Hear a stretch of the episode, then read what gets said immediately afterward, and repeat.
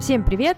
Это Аня Ядловская и шестой выпуск подкаста «Другое дело». И сегодня мы говорим о том, что болит практически у всех начинающих SMM-специалистов. Сколько брать за SMM? А то, что болит уже у продолжающих SMM-специалистов, когда и как повышать стоимость своего чека. Чтобы поговорить на эту тему, я позвала человека, который с нуля пришел в digital, в SMM. Это Наташа Рендаренко. И Наташа сейчас себя представит, потому что она столько всего делает, что я так и не смогла запомнить. Наташ, привет. Привет, привет. Меня зовут Наташа, и не так уж много всего я и делаю. Я... Не Я фрилансер в сфере SMM, кручусь в диджитал уже третий год. Сейчас я занимаюсь личным брендингом, а вообще по жизни э, много чем занималась, и копирайтером была только, и проект-менеджером. Э, очень длинный послужной список, но это не так интересно.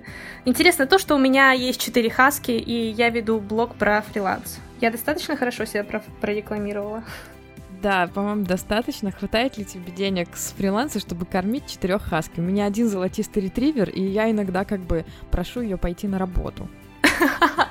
Ну, э, на самом деле, это не так уж и дорого, потому что э, покормить хаски, ну, не знаю, в месяц у нас уходит примерно 50 долларов, 100 белорусских рублей, может, 150.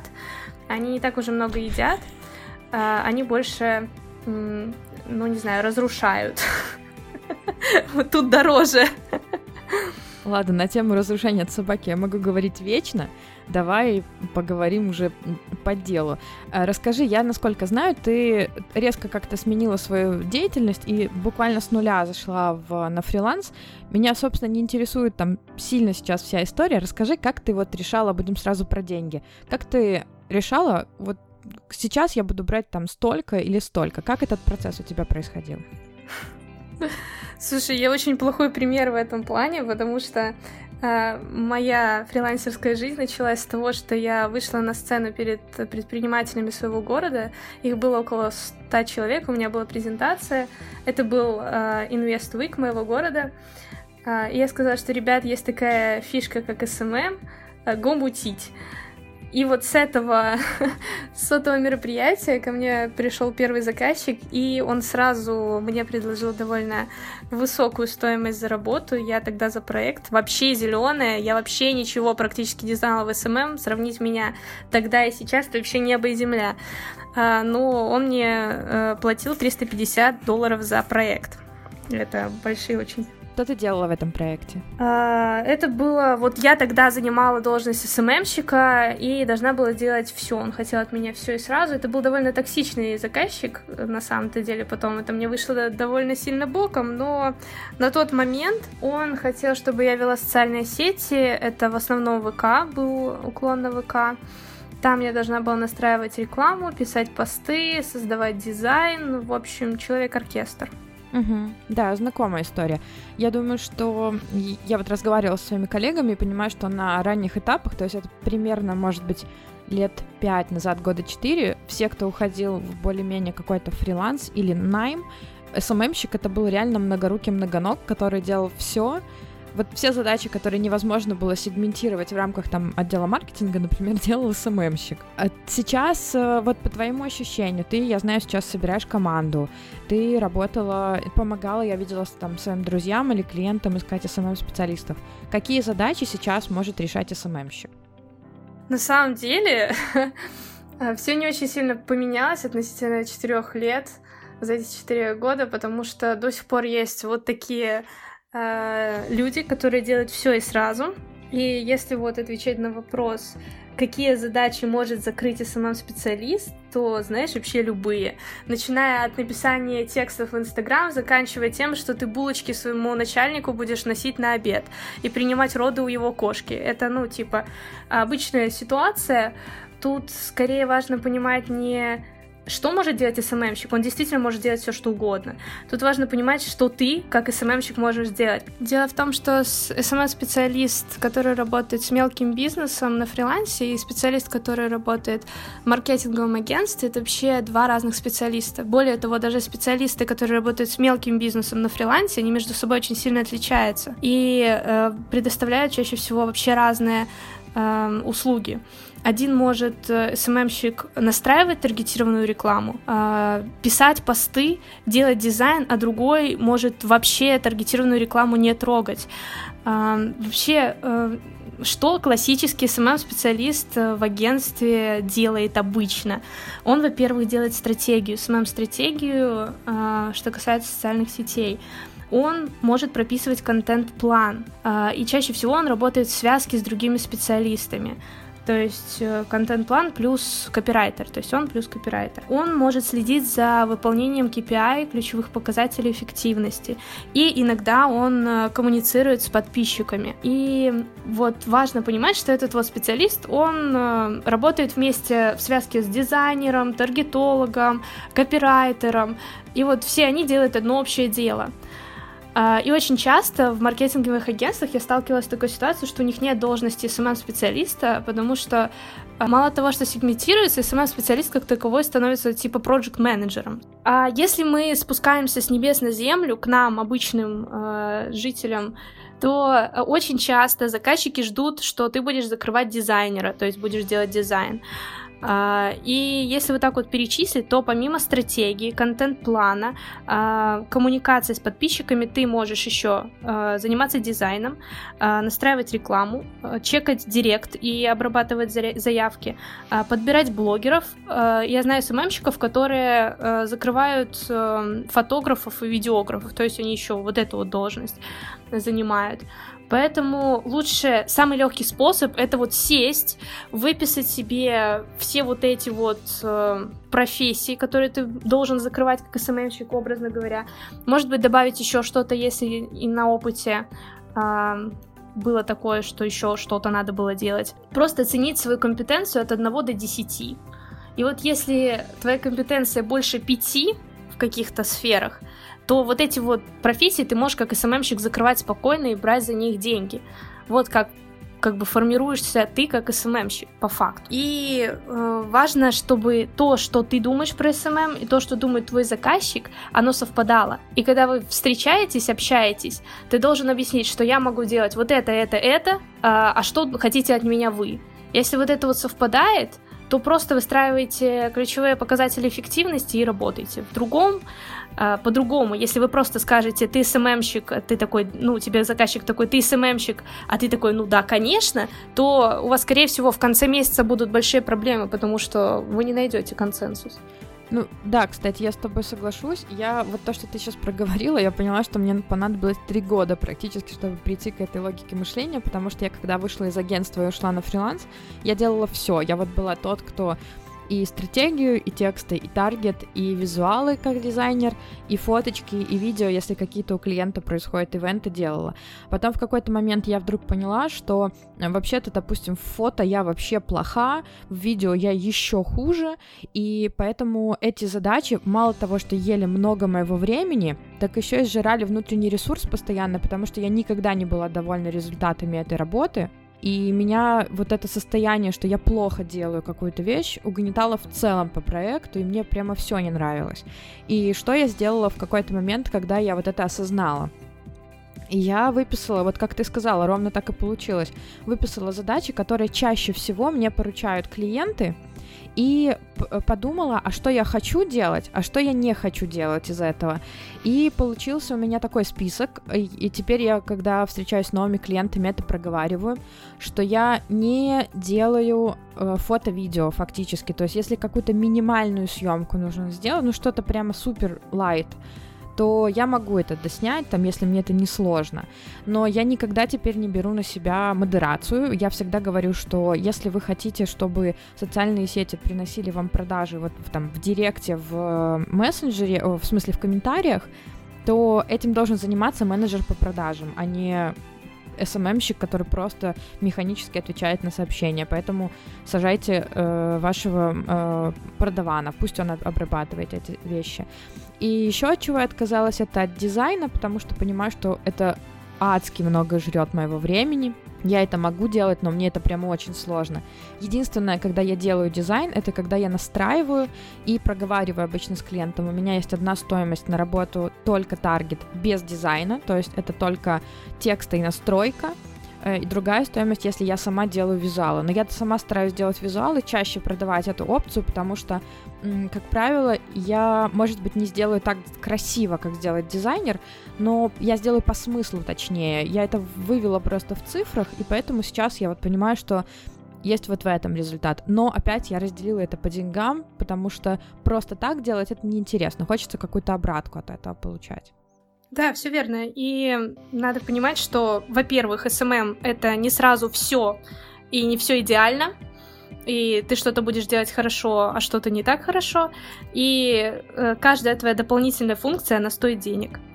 А, потому что за забирает какие-то ресурсы. Тут надо понимать, что если ты как бы пытаешься стать СММщиком полного цикла, там, забрать все под себя, то ты можешь вести а, одного, максимум двух-трех таких клиентов.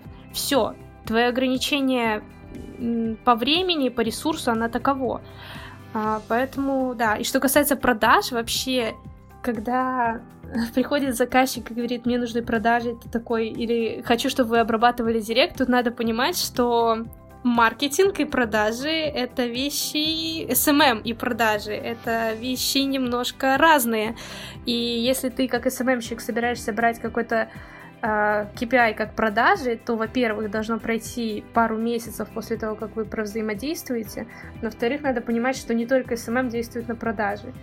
Это такой факт, что очень аккуратно надо брать вообще все, что связано с продажами, потому что это зависит не только от SMM. Да, я с тобой полностью соглашусь. Я, я вот для себя вывела вот эту формулу, не стыдно себе признаться в какой-то момент, что я не дизайнер, я не менеджер по продажам, и это нормально. Хорошо делать только какие-то определенные задачи. И если бы вот меня спросили совета, начинающим, например, SMM щиком, я бы первое, что сказала, выявить свои сильные стороны, понять, чем именно вы хотите заниматься в рамках SMM, вот с какими задачами, тексты, стратегии, например, или и тексты, и стратегии у вас окей получается, или сюда добавляешь таргет, это, или убираешь отсюда таргет, или вы классно дизайните, но выделить вот эти блоки, которые ок, и понять за них там цену какую-то, какую вы хотите. И точно понять вещи, которые вы не хотите. И абсолютно нормально на встрече с клиентом, там даже на первой, обозначить, что мы можем с вами говорить вот об этих блоках работы. И я для себя еще такую штуку придумала, чтобы не оставлять клиента в одиночке. Ну, ты говоришь, я не делаю фото, да, ну как бы типа, делай с этим что хочешь. Э, мне так неинтересно, я обычно разговариваю, говорю с клиентом, что я не делаю фото и не делаю дизайн, например, но у меня есть там проверенная команда, проверенные ребята, которых э, я часто привлекаю в проекты, и если у вас не к кому обратиться, я могу позвать э, в проект как бы своих ребят. И, как правило, для клиента это ок, потому что это большой гемор искать по рынку э, исполнителей. Это прям реально сложно. Да, да, да, я с тобой согласна. Более того, когда ко мне приходят и пишут директ, типа, Наташа, возьми SMM, и я понимаю, что у меня все, у меня загружен, у меня full stack, mm-hmm. э, я предлагаю разместить свою вакансию предпринимателю у себя в сторе, чтобы найти специалиста. Потому что, э, во-первых, э, предприниматели не до конца понимают, как им искать и где им искать SMM щиков. Кстати, тоже вот проблема и как оценить. Плюс. Это мы обсуждали недавно с клиентом. Я говорю, что если ты не понимаешь вообще ничего в SMM или в маркетинге, да. я просто не представляю, как найти такого специалиста. Как его нереально оценить, если у тебя нет знаний. Хорошо, давай а, по самому больному, давай по ценам поговорим. Какие вообще цены есть э, на рынке, вот по твоему ощущению, потому что я встречала, я встречала самые разные стоимости работы, вплоть там от 50 долларов или от 3 долларов за пост, до там плюс-минус 3 500 тысяч, это просто уже мем в нашем чате. Как, какая средняя цена, вот по твоему ощущению? Слушай, ты вот прям мою фразу забрала. Я собиралась сказать то же самое. Э, и действительно, SMM сейчас стоит именно так. От 50 белорусских рублей или вообще за работу, за кейс, за еду, за воздух до просто невероятных сумм в 3000 с половиной долларов и 5000, когда там работает один только SMM щик. И знаешь, нету средней стоимости, в этом и проблема. И вообще стоимость как таковая формируется не по средней цене по рынку далеко. Тоже соглашусь, да. Она складывается из нескольких из нескольких факторов. Опять-таки, э, сколько ты берешь на себя обязанностей, потому что стоимость фотографа за час, например, среднюю, она тоже что-то из себя представляет. Если ты закрываешь эту э, профессию, ты должен часть от этой заработной платы себе положить.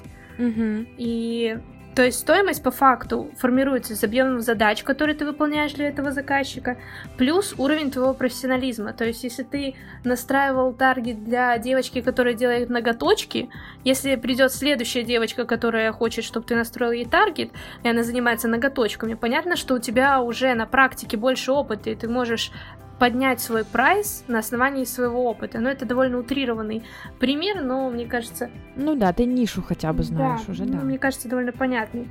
И этот уровень профессионализма ты тоже можешь повышать. Но, опять-таки, надо понимать, что тебе надо об этом сказать. То есть... Продать, да, вот эту свою ценность. Да, твой заказчик должен понимать, почему именно ты почему вот это вот твое преимущество. И тут вот самое главное, из чего складывается стоимость SMM-специалиста, это насколько ты умеешь себя продать. Серьезно, мне кажется, это 90% твоего успеха. Ты можешь не уметь ничего, но сделать красивую презентацию, как я, выйти перед предпринимателями и продать себя на 350 баксей.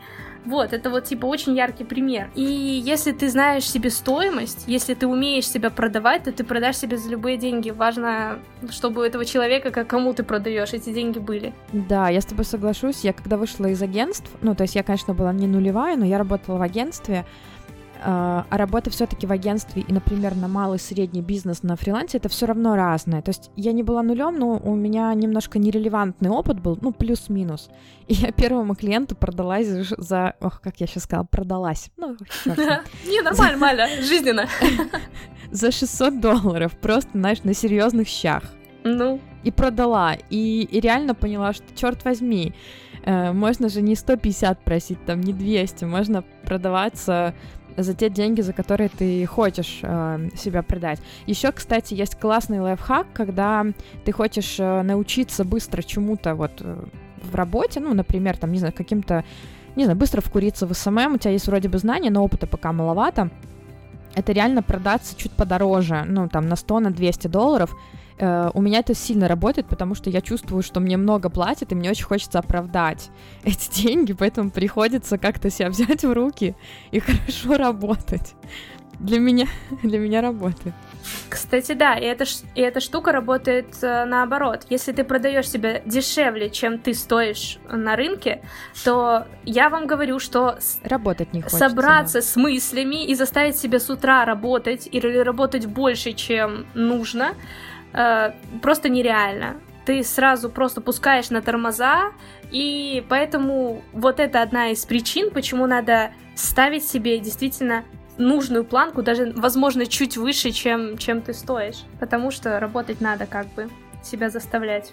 Должна быть какая-то мотивация. Денежная мотивация самая сильная. Да, вот я вот прям соглашусь, как только я где-то ну, с филоню назову какие-то ниже цифры, или вдруг в проекте показывается, что там объем, ну, сильно больше, а цены я поставила какие-то более лайтовые, я понимаю, что мне хочется просто слиться на любом из этапов.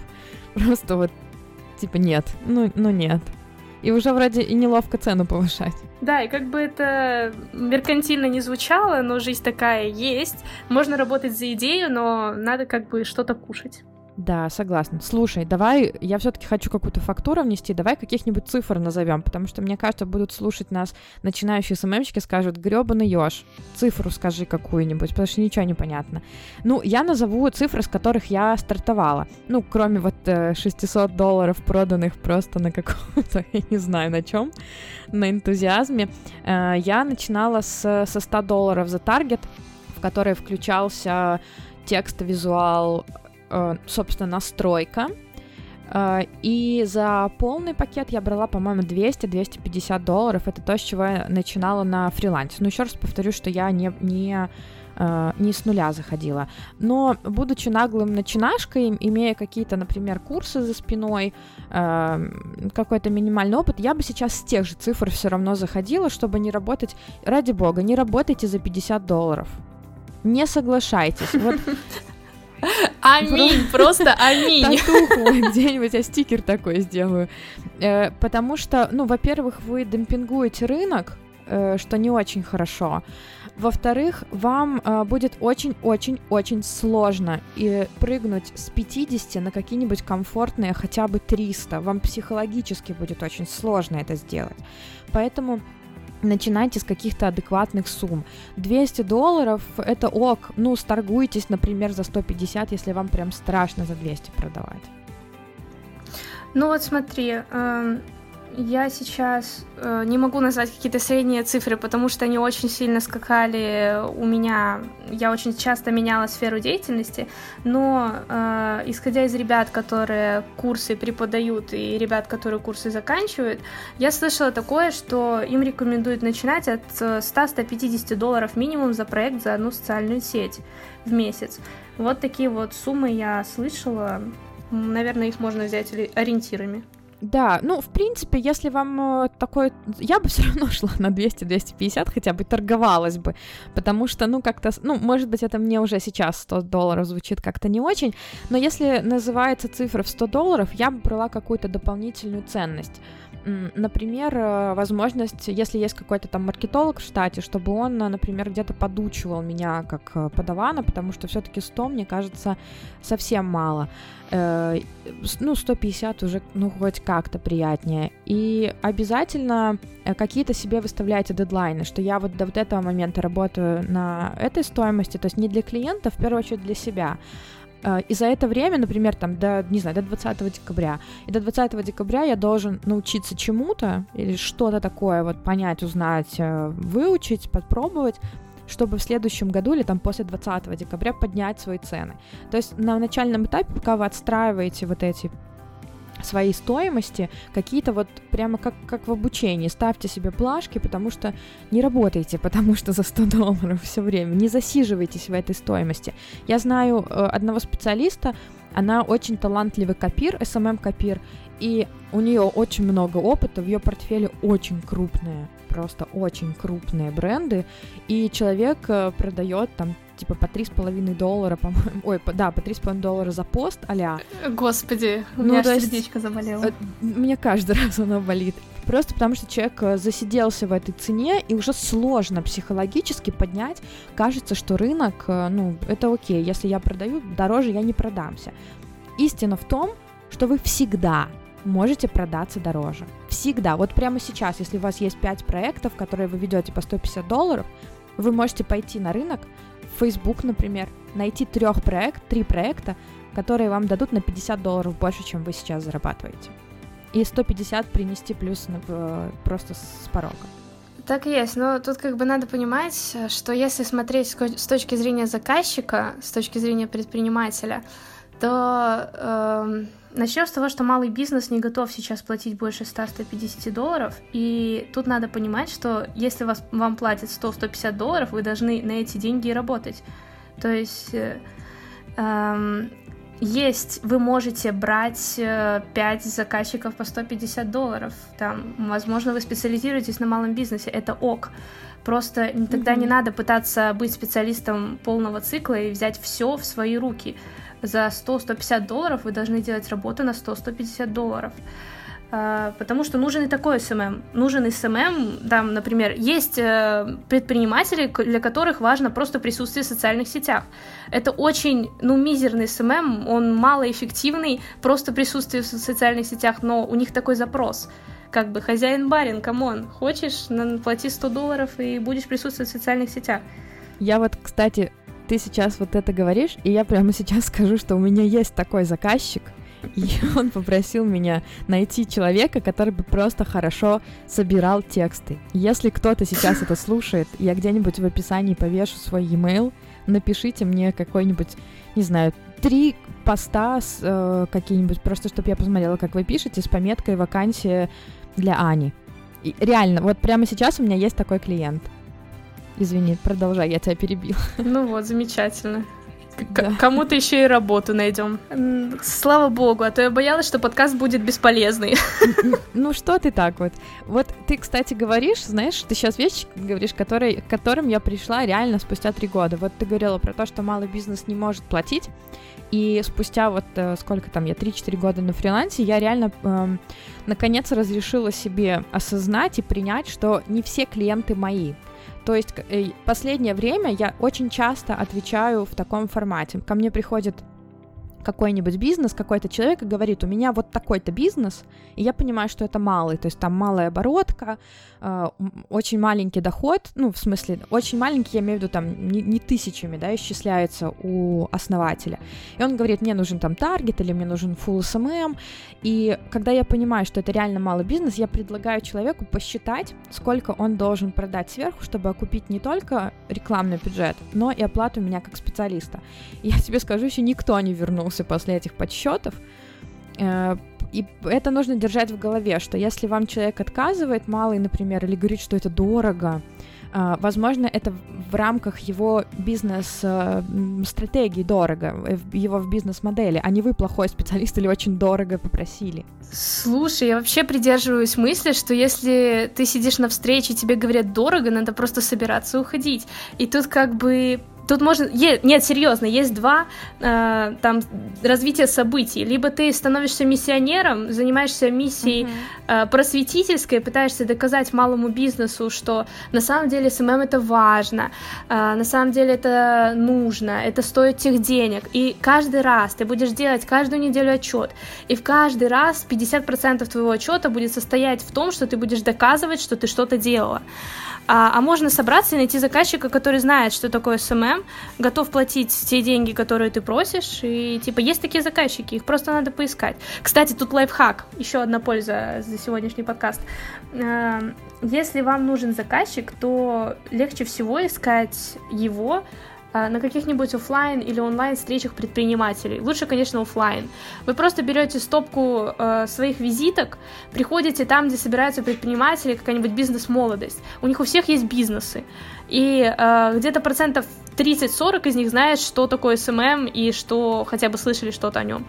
Э, просто приходите на кофе-брейки, раздаете свои визитки, и это ну, серьезно, хотя бы парочку человек с такой встречи можно вытянуть спокойно, дешево и сердито. Да, я тебе даже дополню, что э, если вы разговариваете с человеком и понимаете, что он вообще слабо понимает, что такое SMM, или слабо понимает, что такое маркетинг, скорее всего, это не ваш клиент. Но только если у вас нет бездны терпения и какой-то экстра необходимости в деньгах. Почему? Потому что вам реально на каждом этапе нужно будет доказывать, что вы не зря едите свой хлеб, что э, маркетинг не приносит или SMM э, не приносит э, результаты right now, то есть нужно какое какое-то время, разные инструменты работают по-разному, что-то можно запустить и получить сейчас лидов, а что-то работает в долгую, и вам вы реально будете 80% времени заниматься тем, что будете обучать человека, который не хочет обучаться, не хочет понимать. Я проходила такие истории, у меня был клиент, который вроде бы что-то шарил, то есть мы как бы вроде разговаривали на, на одном языке, но скатилось это все в то, что он каждый день присылал мне гневные вопросы, претензии, почему у нас вчера конверсия из захвата в лиды была там 3%, а сегодня 2,5%. То есть я не утрирую, это реально вот такие были истории. И я в какой-то момент просто отказалась от проекта, потому что поняла, что ну, это не, эти нервы не стоят тех денег, которые я заработаю. Поэтому вывод из всей вот этой моей, моего спича. Ищите, если вы хотите зарабатывать спокойно деньги, ну, какие-то адекватные для себя суммы, отбирайте клиентов, не, не идите вслепую, лишь бы взяли, потому что деньги в этом будут сиюминутные, как правило, клиенты, которые не понимают в SMM они поработают с вами месяц, максимум два, и дальше отваливаются деньги всегда лежат в долгосрочных сотрудничествах. Да, тут как бы из всей твоей речи хочется спросить, а как же так, а как же... Знаешь, э, я очень часто сталкиваюсь с сомнением, что на фриланс я не пойду, потому что еще мне рано. Потому что вот я посижу, буду совмещать фриланс со своей работой, и когда доход от фриланса станет больше или такой же на уровне, как с моей работой, я уйду. И вот, сколько мне человек так говорило, ни один на фриланс до сих пор не перешел. Потому что очень много страхов. Очень сложно взять отка- отказаться от чего-то насиженного, перейти, ну типа страшно перебирать, скажем так, страшно перебирать клиентов.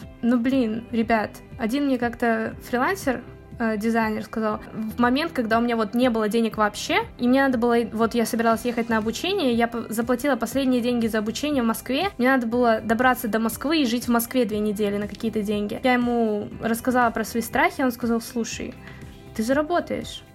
И я могу сказать это любому, ребят, вы заработаете. Было бы желание искать. Заказчиков хватает. Просто не надо бояться. Не надо ссать, вот не надо ссать. Вот это самое главное правило. Да, факт. В, в штате гораздо сложнее решить сиюминутные финансовые проблемы. Ну, то есть, если вам нужно повышение... Ну, мы уже, конечно, с тобой в другую тему. Ну, ладно, я коротко за финалем, пойдем к следующему вопросу. Э, если вам нужны какие-то сиюминутные деньги или вы хотите резко повысить свой доход в штате, чтобы это сделать, ну, я не знаю, что нужно. Нужно как-то... Меня такое слово есть только матное сейчас в голове. Извернуться, скажу культурно. Подобрала аналог чтобы договориться о повышении или о чем-то э, на фрилансе всегда можно взять какую-то подработку, уже там плевать на комфортность клиента или еще что-то, просто вот нужно здесь и сейчас денег заработать, и рынок всегда голодный, поэтому всегда найдете. Все, финалем эту фрилансовскую боль, потому что я да, понимаю, что мы решили можем с тобой... продать фриланс.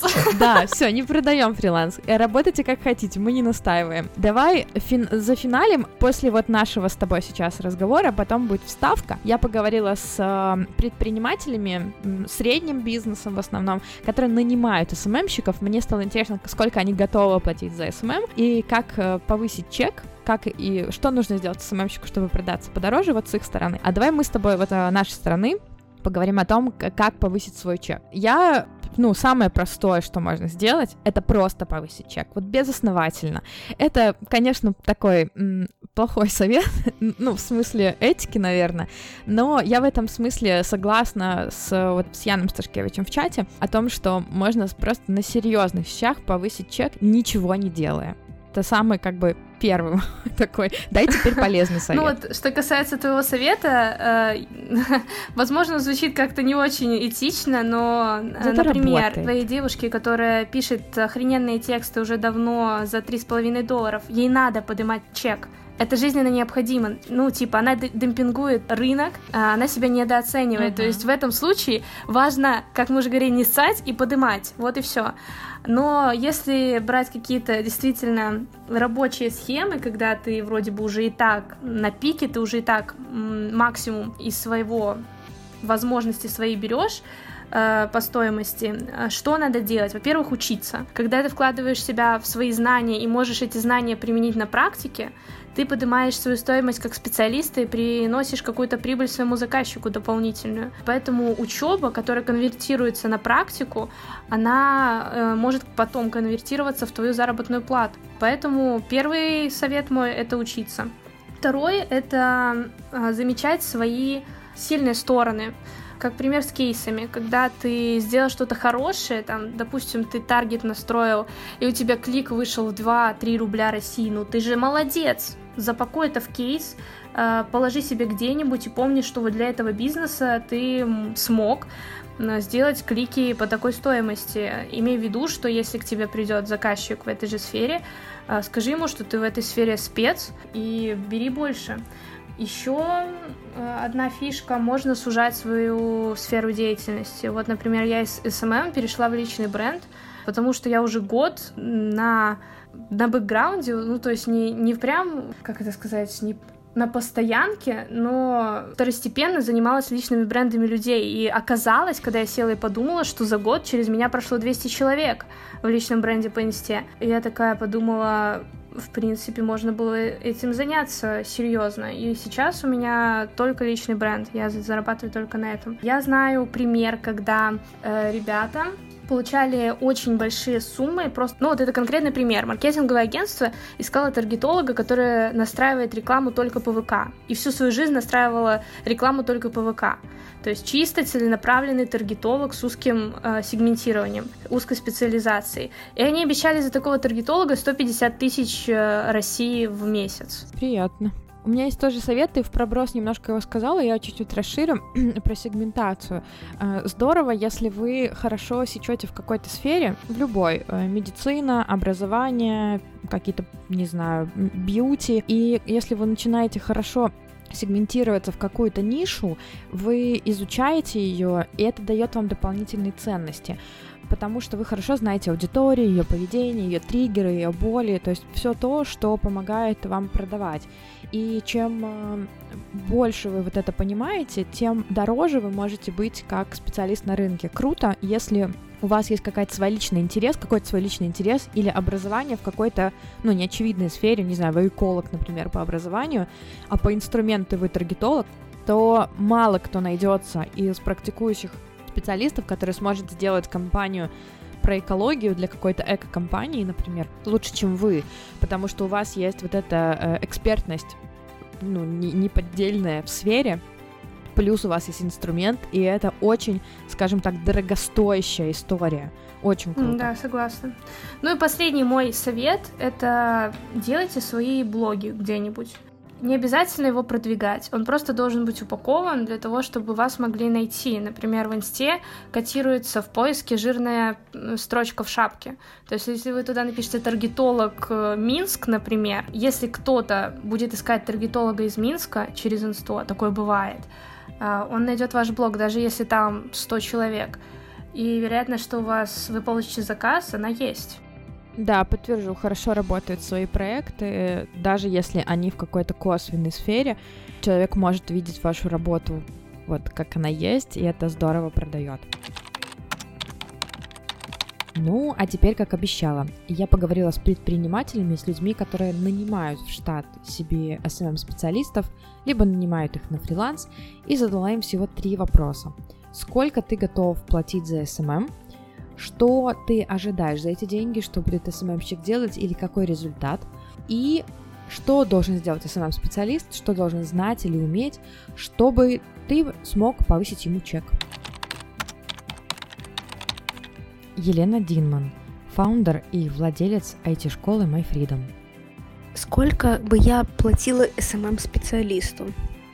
Э, за стартовый такой пакет, скажем так, базовую комплектацию, э, это где-то 300 долларов. За эти деньги я бы хотела, чтобы SMM-специалист вел э, соцсети, которые у нас есть, в соответствии со стратегией разработанной компании, и занимался лидогенерацией через таргетинговую рекламу, делал обычные отчеты о том, сколько привел лидов и возможно, как они дальше сконвертились, и участвовал в планировании условно следующего периода. Чтобы я платила больше, это в районе 400-500 э, долларов примерно.